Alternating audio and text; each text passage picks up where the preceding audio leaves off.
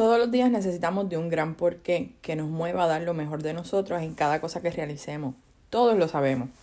Encontrar ese gran porqué y poder definirlo más allá de lo que se supone que como padres, esposos, amigos, empleados, emprendedores, etcétera, etcétera, etcétera, tenemos que decir para que se escuche bonito, eso es otro cantar. Definir el porqué de manera correcta es tan importante porque es eso lo que nos puede llevar al éxito o directamente al fracaso sin que podamos controlarlo. Esta definición no simplemente se trata de entender algún concepto, es un análisis mucho más profundo, pues a partir de ello tomarás decisiones trascendentales para ti, tu vida y la vida de aquellos que te rodean. Ese por qué no puede simplemente ser un nombre, necesita estar relacionado con una acción en particular. En mi caso, mi por qué no puede ser Frank o Ian, o incluso el nombre de mi esposo. Me costó muchísimo tiempo darme cuenta de eso. Al momento de trazar un plan, siempre decía que lo iba a hacer por ello, pero realmente intentaba hacer las cosas que mejor me parecieran sin tener en consideración finalmente el impacto que podía tener mis acciones sobre ello. Suena contradictorio, así que me explicaré. Yo no entendía muy bien el concepto de establecer un porqué cuando comencé mi carrera profesional. Realmente cuando trabajas para una empresa y eres hasta cierto punto joven e inmaduro, tu por qué realmente se limita al cheque que recibes todas las semanas o quincenas o como sea la forma en que te paguen. Con eso pagas los por qué por los cuales tanto estudiaste en la universidad. Esa era mi forma de verlo. De esa manera me crió mi mamá. Mi mamá me decía, tienes que estudiar en la universidad, tener una profesión para que puedas trabajar en una mega compañía y puedas tener todo lo que nosotros no hemos podido darte entre otras muchísimas cosas que me decía. Pero con lo que no conté es que mi vida profesional se vería afectada por una crisis económica global que me obligaría a buscar alternativas, ya que la industria para la cual yo trabajaba se vería altamente afectada. No había trabajo. Gracias a Dios que en aquel entonces ya el Internet estaba en pleno apogeo y comencé a estudiar diferentes posibilidades para comenzar mi propio negocio. Intenté de todo. Fracasé mucho de esos intentos pero yo estaba consciente de que era parte del proceso. Aún así, dudaba de mis capacidades porque hasta ese momento yo era una persona con una estructura definida. Dentro de eso, dentro de, dentro de mi mente, no había espacio para entender que yo podía ser una empresaria, una mujer emprendedora y mucho menos una mujer empoderada de mis acciones y del rumbo que quería darle a mi vida. Pero, como siempre Dios le va poniendo en el camino a uno angelito, fue a través de uno de esos angelitos que me reclutó para un negocio de, redes de mercadeo.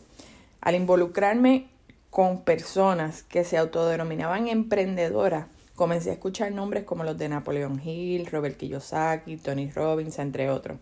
Comencé a bajar e imprimir libros gratis de ellos desde el internet y me di cuenta que todos convergían en un concepto.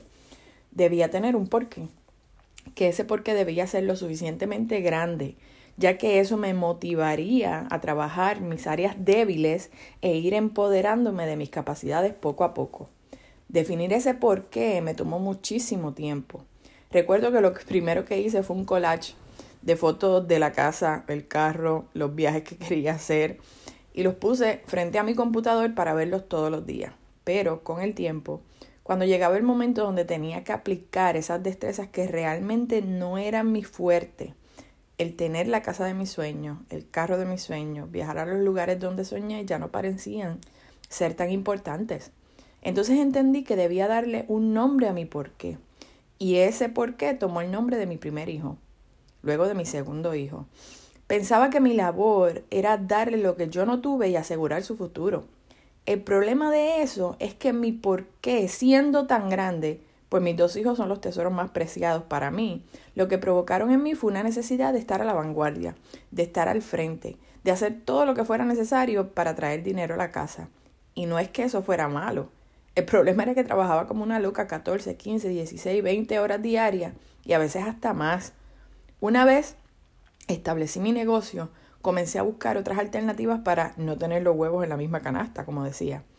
Como mujer empresaria sentía que tenía el toro domado por los cuernos y comencé a entender o a pensar que mi destino y el destino de mis hijos lo diseñaría yo.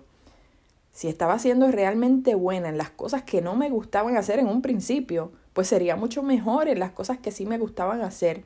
En especial si eso me llevaba a ayudar a más gente a mi alrededor, que era realmente lo que me apasionaba. Y eso hice. Trabajaba como una bestia. Conseguí aplicar mis capacidades en cosas que realmente me gustaban.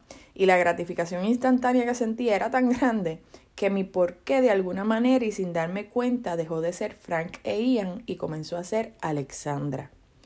Una Alexandra que utilizaba el nombre de sus hijos como excusa para hacer todo lo que llenaba y la apasionaba como nunca antes y que a su vez le iba a proveer la capacidad de darle a sus hijos no lo que necesitaban, sino lo que se merecían. Y todo esto lo estoy diciendo de una manera muy fría, pero la realidad del caso es que todo eso pasa y tú no te das cuenta. Eso es parte del análisis que yo he hecho en mi vida al día de hoy. Comencé a trabajar cosas que me gustaban a mí sin darme cuenta, que me apasionaban a mí, aunque sin hacerlo intencionalmente. No tuviera tiempo para, para ver a mis hijos y, y de realmente ser su madre. Comencé a llenar vacíos de mi niñez y mi adolescencia, las experiencias que iba adquiriendo y sin darme cuenta me dejé llevar por pasiones que no representaban realmente lo que en un principio yo aspiraba en la vida, que era ser madre y tener una familia feliz.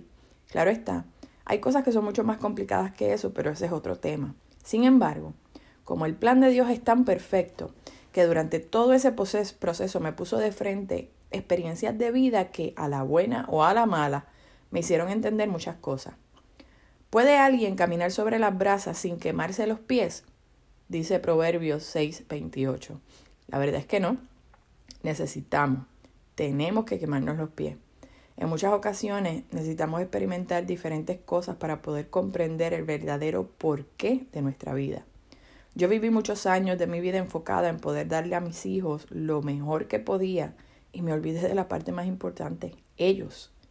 Fueron tantas las cosas que descubrí en el mundo donde entré que me hicieron descubrir muchas pasiones, me dejé llevar por ellas y me olvidé de mi pasión más grande, mis hijos. Porque donde esté tu tesoro, allí estará también tu corazón, dice Mateos 6:21.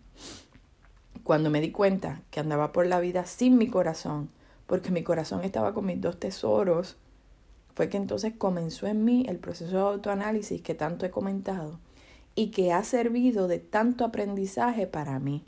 Entendí que mi por qué tenía que ser mucho, muchísimo más específico, no podía ser simplemente dos nombres tenía que ser mucho más específico que lo que había planteado hace unos años atrás.